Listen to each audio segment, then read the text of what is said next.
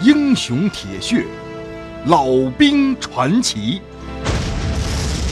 欢迎关注清雪评书，吴家。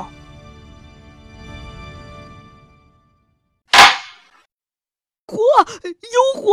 鬼子来了！连长，赶紧上飞机！老旦大喊着，从梦中惊醒，猛地坐了起来。伤口的剧痛让他差点背过气去。他咬紧了牙关，过了好一会儿，才缓过劲儿来。这才发现，自己躺在一间从来没见过的屋子里。这屋子特别的干净，连地面上都没灰。盖在身上的被子，白花花的，散发出一股浓浓的刚刚浆洗过的味儿。转头一看，手上插着几根管子，鼻子里边也塞着一根儿。哦，原来憋气儿是这玩意儿找的。你醒了，一个护士朝他走来。听声音是个女的，可看身量啊，却像是个爷们儿。好家伙，长得挺老高的，但是没有腰，上下一般粗，丝毫没有女人的那种凹凸有致，走起路来腾腾的，脸上蒙着一大白口罩，仅仅露出大脑门下头一对小眼睛。正死死的盯着自己。好家伙，这号大傻娘们从板子村一抓一把的，咋就当得了护士呢？眼瞅着这护士走过来之后，照着老旦身上就一推，老旦顿时躺那儿了，疼的一抽抽！哎，你个傻娘们，轻点行不？你当是推驴磨呢？老旦气得不打一处来，别乱动啊！我还没使劲呢，输完了这瓶液才能让你动。你就是那英雄啊，长得可不咋像啊。这护士很不以为然，麻溜的给他换了药，然后一把伸进老旦的被窝，从他的胳肢窝里边掏出一根温度计来。毫无防备的老旦被他冰凉的手给隔着的吱吱乱叫唤，一下子慌了神儿了。咋这娘们儿怎么这么生猛呢？温度正常，伸出来，往这里边尿。护士语气冰凉的把一个同样冰凉洁白的尿盆儿就塞到老旦的被窝子里了。那盆儿晶莹透亮的，比自己家和面那缸子还干净。那妹子，这这这咋好意思呢？俺自个儿来，你先躲躲呗。还挺家家缩缩的，拿着，别尿太多啊，化验用的。俺天天见的，你还躲躲藏藏的干啥？稀罕！哎呀妈呀！老旦顿时就被这大傻娘们护士把威风给灭了。这娘们生猛无畏，寡廉鲜耻，实在是不好惹。老旦只好接过尿盆儿，眼瞅着这护士转过身去，才慌忙躲进被窝里头，憋得大汗淋漓，才勉强的放出点 那个化验品来，畏畏缩缩的递给了这女的。这护士收拾收拾走了，没多一会儿，又回来了。手里边拿着个长条形的铁盒子，把这边胳膊伸出来，量量血压。呃，妹子，呃，俺在什么地方？这是俺的弟兄们呢？这里是军部医院特护，你的战友们都在旁边的房子里，有几个还过来看过你呢，哪个都比你好看。哦哦，那当然了，照俺娘说话。俺祖宗八辈子干的坏事都堆在俺这张马脸上了，咋能好看呢？这护士终于被老旦逗得咯咯乐起来了。这粗了娘们儿，哎，居然能发出那么细的声音来，挺出奇的。武汉的这个深秋，热的还是让人冒汗，整个城市像是被一口大锅给扣着，几个月都没起凉风了，空气是污浊不堪，蒸腾的热浪。就好像战火一般，在城市的上空肆虐着，慢慢的煎熬着人们的意志，让处于战火之下的人们几乎都要窒息了。老旦在特护病房里受到了无微不至的照顾，但是，他心里并不觉得舒坦。比起和几百个伤兵密密麻麻的堆在一起，共同哀嚎、共同欢笑的日子，这间病房里满眼的白色，反而让他感到寂寥和烦躁不安。那麻子护士并不大搭理他。护士一离开，病房里就是一片死寂，打个喷嚏都有回音儿。老旦躺在床上，一会儿想翠儿和孩子，一会儿又想阿芳。睁开眼是药瓶，闭上眼就是噩梦，心里边憋得特别难受。上衣口袋里仅存的几根烟，早就被那麻子护士给没收了。鬼子飞机虽然还没在这里下蛋，可是却天天肆无忌惮的。在天上来回的飞。这一天，麻子护士正在给老旦换绷带呢，把个老旦给折磨的呲牙咧嘴的。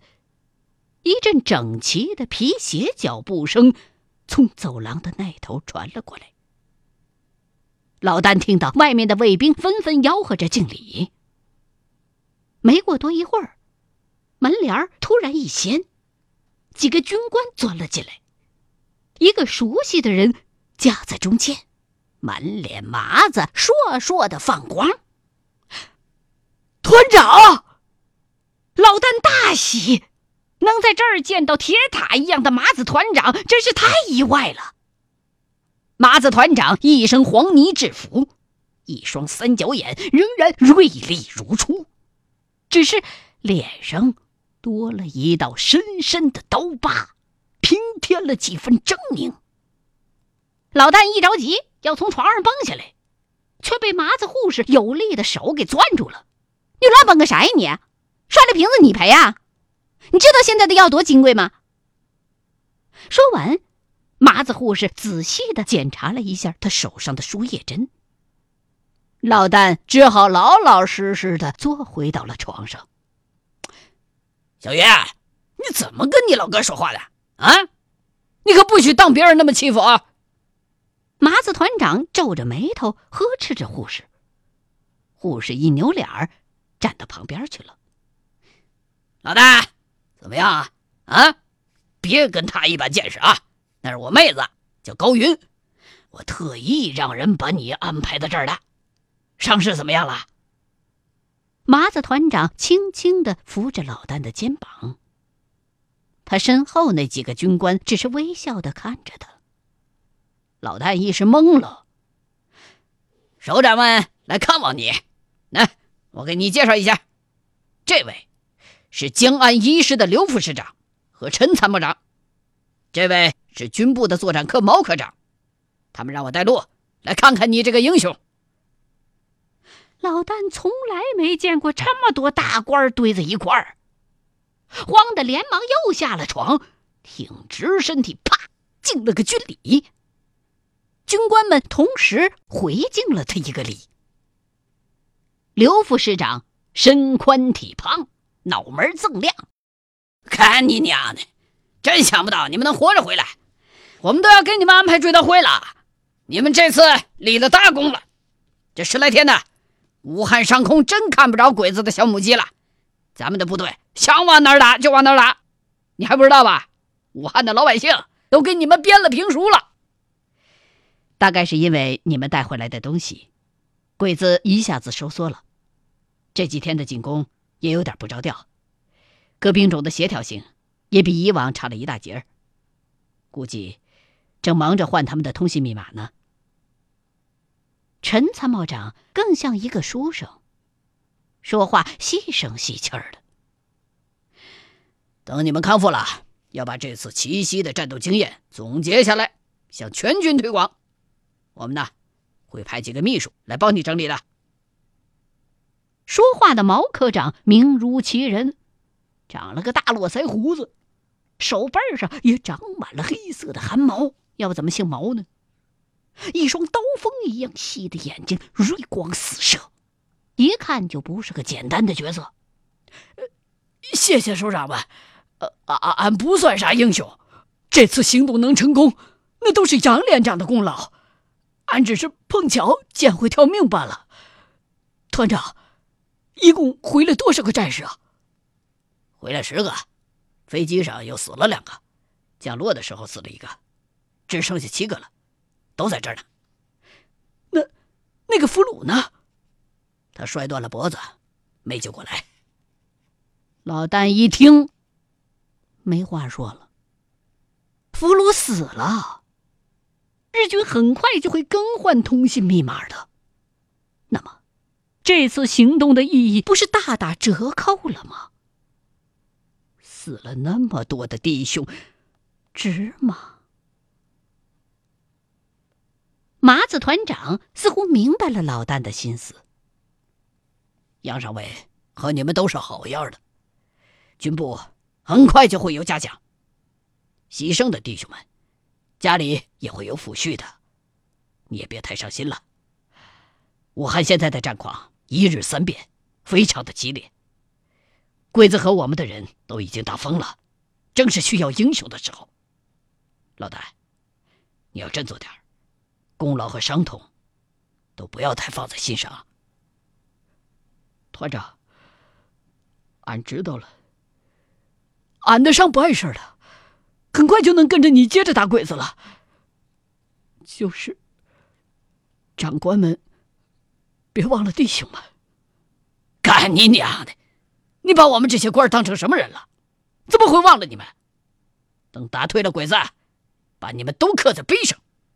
活着的升官发财啊，过太平日子；死了的家里，党国也会有照应的。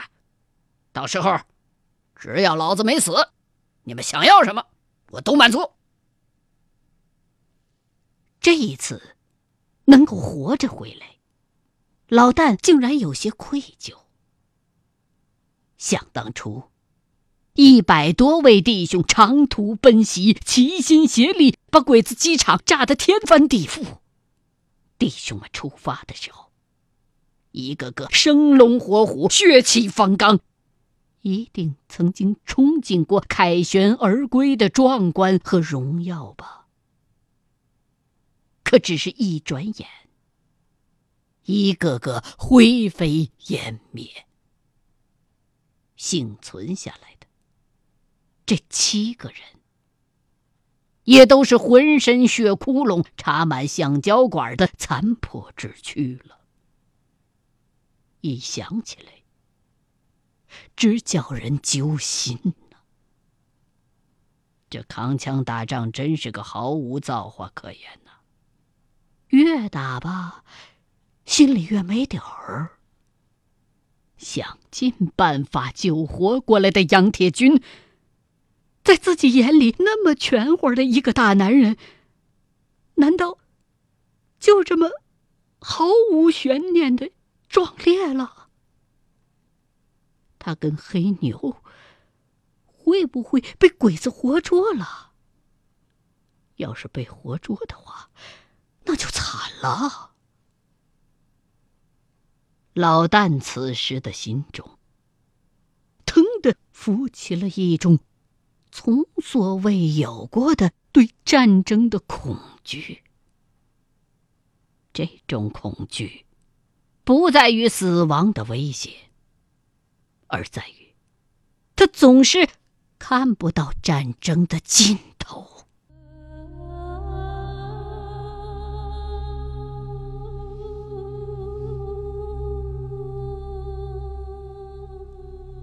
他不敢奢望下一次战斗还能这般侥幸，因此，长官们说到的升官发财，他很不以为然。命都保不齐呢，要那些鸡巴玩意儿有啥用啊？军功章对于杨铁军和死去的弟兄们还有什么意义呀？他们的女人从此就要揣着冰凉的军功章睡觉了。他们会在多少个夜晚对着自己男人的照片儿伤心欲绝的痛哭呢？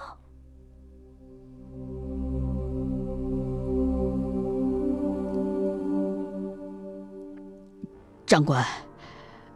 安安安想身子好了，回一趟家，成不？老旦突然间蹦出了这个念头，想都没想就说了出来。几位军官已是面面相觑，眼珠子转来转去的。麻子团长沉吟不语。毛科长说话了：“你家在哪儿啊？河南河西板子村在黄河西北边地界，离山西不远。”哦，啊，从武汉到你家里很远呐，沿途又到处都是鬼子部队。你这一身的伤疤，打扮的再像老百姓，也会被鬼子一眼就认出来的。就怕你到不了家呀。你要是实在想念家人，我们将来一定想办法把他们转移到后方来，你看行吗？老旦正在后悔说了一句没头没脑的话呢，听毛科长和陈参谋长这样说，感激的忙不迭的点头。麻子团长面无表情，突然摘下了挂在床头的那把剩下半截的军刀，团长。你的刀救了俺一命啊，在撤退的路上被机枪打折了，没有他，那颗子弹估计就要了俺的命了。听了老丹的话，麻子团长把这把军刀又挂了回去，回头对他妹子说道：“小鱼啊，好好照顾你老哥啊，多有耐心，尽快的让他起来，他是咱们的英雄，你可不要怠慢。”啥个英雄啊？活着回来的就是英雄，死了的就不算数了。这妮子居然生了气了，一把扯下口罩摔到了一边，露出了一脸小麻子和窄小的口鼻，头也不回的走了。老旦愣愣的看着他离开，一头雾水。因为啥生气呀？他男人，也就是我妹夫，死在前线了。当时，他带的那个连队被鬼子包围了，因为他没有接到命令就撤退，我自然不能给他追功。他心里不痛快，发发闷火而已。老旦，你多包涵吧。这时候，防空警报突然又响了起来，长官们不再说话。冲老旦点了个头，就陆续的出去了。麻子团长走到门口的时候，又回过头来。南边的广州已经失守了，武汉也已经被鬼子三面包围，我估计要撤了。你赶紧把伤养好，我会有安排的。说完，麻子团长就在老旦惊愕的目光里离开了。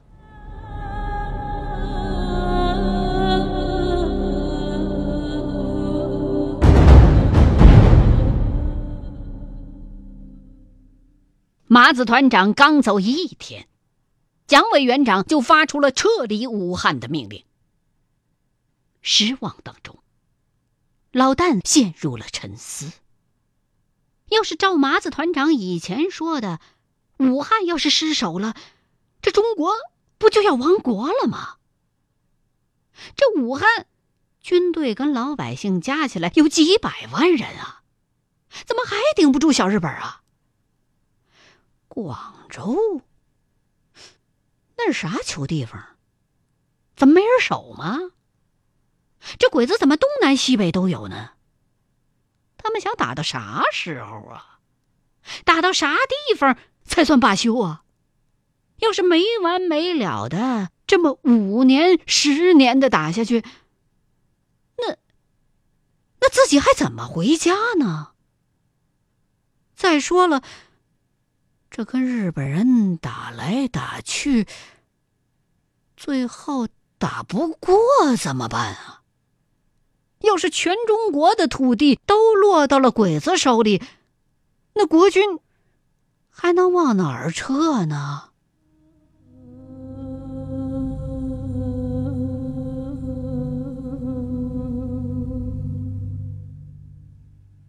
欲知后事如何，欢迎您继续收听清雪评书《吴家》。